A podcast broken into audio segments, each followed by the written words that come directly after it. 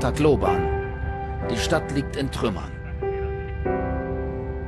Aber irgendwie muss es weitergehen.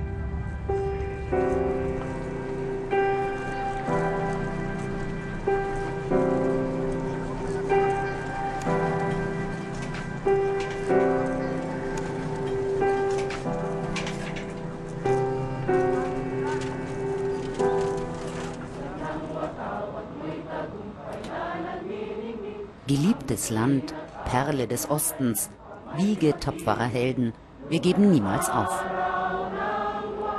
Mit ihrer Nationalhymne und einem Gebet starten sie in einen neuen Tag. 7.30 Uhr Stadtverwaltung Tacloban. Alle hier sind Opfer des Taifuns, ihre Häuser schwer beschädigt. Aber sie lassen sich nicht unterkriegen, auch nicht Janet Abremateya. Ihr Mann ist in Manila, muss Geld verdienen. Jeanette hat den Sturm zusammen mit ihren drei Kindern in ihrem Haus überlebt. Eigentlich gäbe es auch dort viel zu tun, aber sie ist trotzdem pünktlich zur Arbeit erschienen. Solange es meinen Kindern gut geht und sie nicht krank sind, ist alles in Ordnung. Und Tagloban wird wieder so werden, wie es einmal war. Jeanette arbeitet im Rathaus. Ihr Büro ein Trümmerhaufen. Die Telefonleitungen tot, die Computer kaputt, kein Strom. In Janettes Büro funktioniert nichts mehr, wie überall in der Stadt. Und dazu die Sorge um die Kinder zu Hause. Wo anfangen in diesem Chaos? Aber die Menschen hier überlegen nicht lang. Sie packen an. Wir müssen jetzt kämpfen, dann wird es schon wieder. Jeanette hat schon Dutzende Taifune erlebt und immer daran geglaubt, dass sie sich wieder aufrappeln werden. Aber alleine werden sie es nicht schaffen. Am Flughafen von Tacloban warten die Menschen auf den ersehnten Flug nach draußen. Hungrig und durstig sind sie, doch es stehen längst nicht mehr so viele an wie gleich nach der Katastrophe. Auf dem Flugfeld landen jetzt pausenlos Hubschrauber und Flugzeuge mit Hilfsgütern. Mit Trinkwasser, Nahrung, Medikamenten und mit Spezialisten aus dem Ausland. Auch deutsche Helfer sind gekommen. Ab morgens früh stehen Hilfesuchende vor den Toren eines deutschen Feldlazaretts. Geduldig warten sie auf Einlass. In der Nähe von Tacloban haben die Ärzte der Hilfsorganisation ISA Germany ihr Zeltlager aufgebaut. Der Notfallmediziner Peter Kaub behandelt schon seit zehn Tagen ununterbrochen die vielen Opfer des Wirbelsturms. Nach dem Taifun schien es, äh, dass hier nichts mehr richtig funktioniert hat. Es gab keine medizinische Versorgung. Alle hier haben sich auch um ihre Angehörigen gekümmert. Polizei, äh, Krankenhäuser, Krankenschwestern, Ärzte, wahrscheinlich alles war weg. Äh, man kam nicht rein, man kam nicht raus. Und ähm, die Sicherheitslage schien wohl unklar zu sein.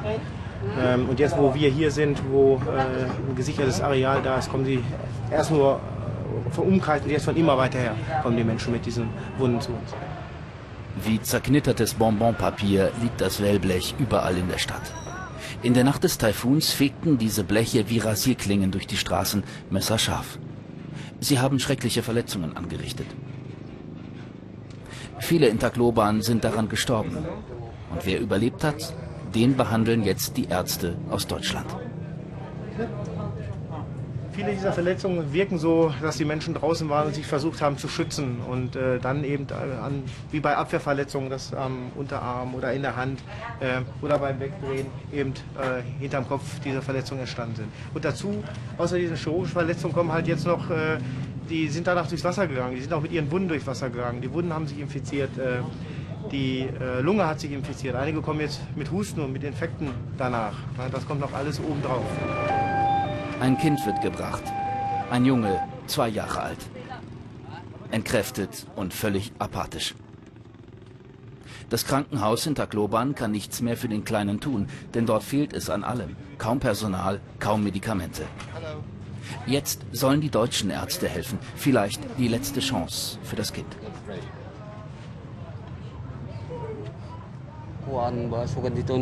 Mein Sohn hat hohes Fieber. Er hat richtige Krämpfe. Schon drei Tage lang. Sein Körper ist so schwach, er kann nicht mal mehr richtig atmen. Die vielen Patienten mit Schnittwunden oder Knochenbrüchen oder Infektionen, alle müssen jetzt warten. Ein Kind wird immer zuerst behandelt. Und bei diesem Jungen geht es um Leben und Tod.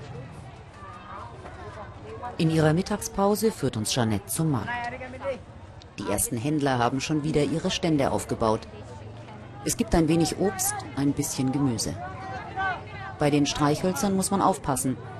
Die sind oft nass. Rund um die Stände türmt sich der Unrat. Bestialischer Gestank. Kinder spielen im Dreck. Bis in den zweiten Stock hinauf hat das Wasser gestanden. Jetzt rottet der Müll in der Hitze vor sich hin. Aber immerhin, ein bisschen Normalität ist zurückgekehrt.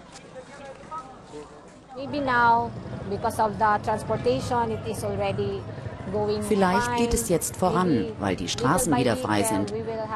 Nach und nach kommen immer mehr Waren an. Aus Manila und Cebu. Wir werden wieder einkaufen können und damit beginnen, unsere Häuser wieder aufzubauen. Plötzlich wird es hektisch. Einige Männer schleppen eine Frau durch die Straße und in einen Hauseingang. Sie bekommt ihr Kind, sie bekommt ihr Kind, schreien die Leute. Und keiner weiß so recht, was tun.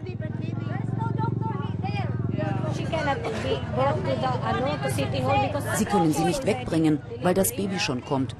Und einen Arzt gibt es hier sowieso nicht. Was ist mit dem Krankenhaus, an dem wir gerade vorbeigekommen sind? Das ist geschlossen. Kein Arzt, keine medizinische Versorgung. Geburt und Tod. In Tagloban findet alles auf der Straße statt. Und nebenan wird gerade ein Laden geplündert. Das gehört mir, ruft der Junge und macht sich davon. Die hier einbrechen, sind keine Kriminellen, keine Verbrecher. Es sind Jugendliche, Kinder, Selbstopfer. Jeder muss sehen, wo er bleibt. Deswegen schreitet die Polizei auch nicht ein, schaut nur zu und lässt sie ziehen. In Tagloban gibt es nur ein Gesetz, das des Überlebens. Nur ein paar Straßenzüge weiter. Hier hat die Sturmwelle einfach alles zerstört. Meterhoch türmen sich die Trümmer. Und auch jetzt noch, 14 Tage danach, liegen Leichen herum.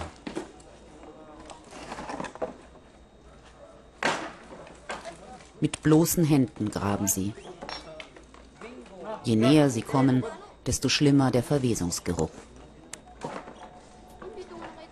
Uh,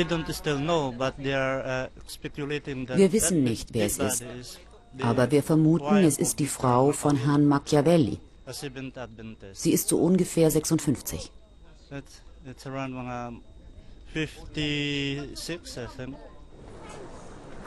Schwer zu sagen, wie viele unter den Trümmern noch begraben sind. Allein auf diesem kleinen Stück haben sie 17 Stellen markiert. Zwei Tote liegen offen neben der Straße, notdürftig abgedeckt. Die Regierung ist seit Tagen informiert. Geschehen ist nichts. Das Leben muss dennoch weitergehen. So bauen die Einwohner ihre neuen Hütten auf den Trümmern der alten. Genauso notdürftig wie zuvor.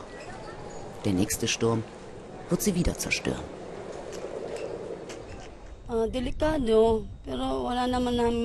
Natürlich ist das gefährlich, aber was bleibt uns anderes übrig? Wir sind Fischer. Das ist unser Leben hier. Wir können nirgendwo anders hin. Auf die Regierung und auf Unterstützung zum Bau besserer Häuser brauchen Sie gar nicht erst hoffen. Das ist allen klar. Was den Menschen bleibt, ist Gottvertrauen.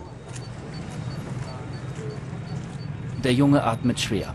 Fast zwei Wochen kaum Essen und Trinken. Das Kind hat nur noch wenig Reserven. Gleich zu Beginn hatten sie hier im Feldlazarett eine Geburt. Yolanda haben die Eltern das Mädchen getauft, so wie die Filipinos den Wirbelsturm nennen. Danach gab es nur noch Verletzte, Schwerkranke und auch einen Toten. Und jetzt kämpfen sie schon wieder um das Leben eines kleinen Menschen.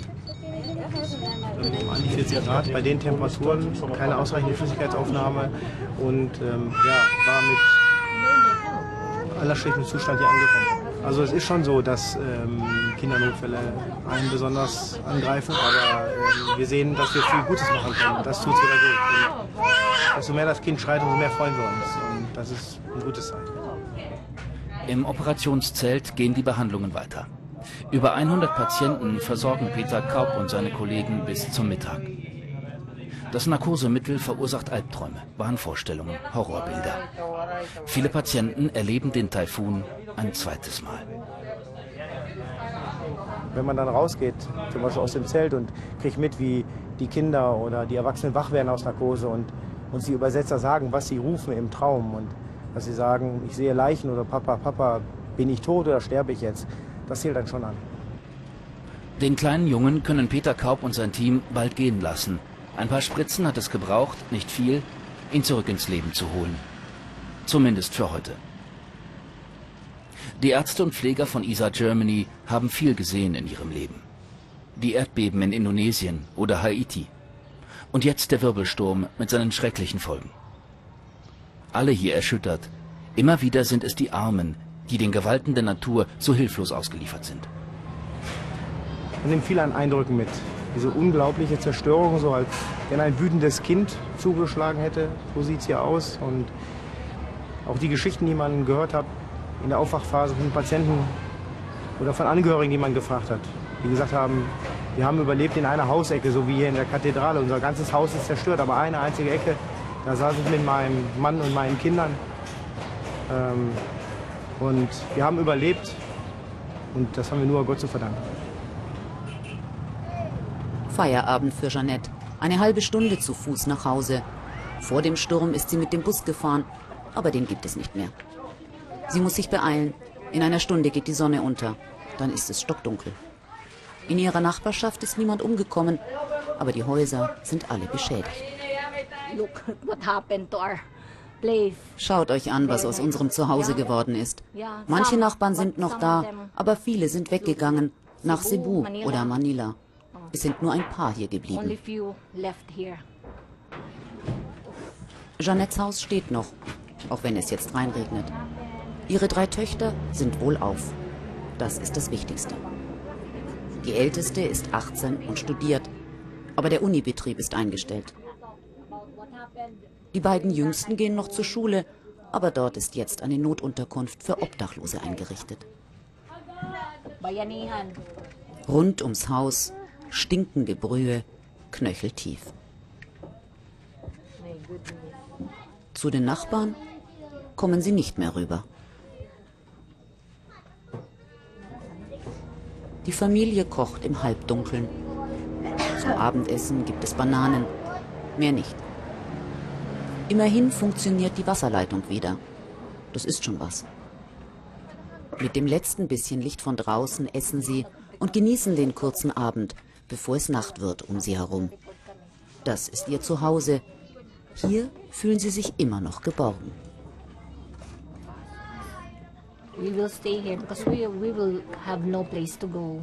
Wir bleiben hier. Wir können ja nirgendwo anders hin. Irgendwann wird es wieder Strom geben. Wir werden wieder Licht haben und auch das Wasser und den Dreck da draußen, das beseitigen wir. Und dann helfen wir unseren Nachbarn, wenn wir können.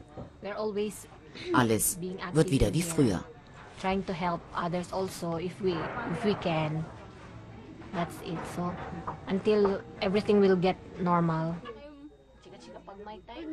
Der Taifun hat viel zerstört, aber nicht alles. Selbst in diesen schweren Zeiten können wir noch lachen.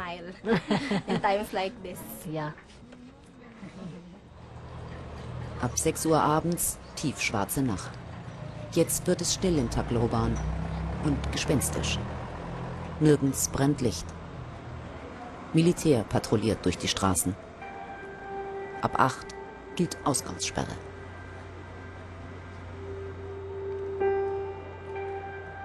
Vor ihren Häusern zünden die Bewohner Feuer an, lassen den Tag ausklingen. Dann heißt es in der Dunkelheit warten auf den nächsten Tag. Irgendwie wird es weitergehen.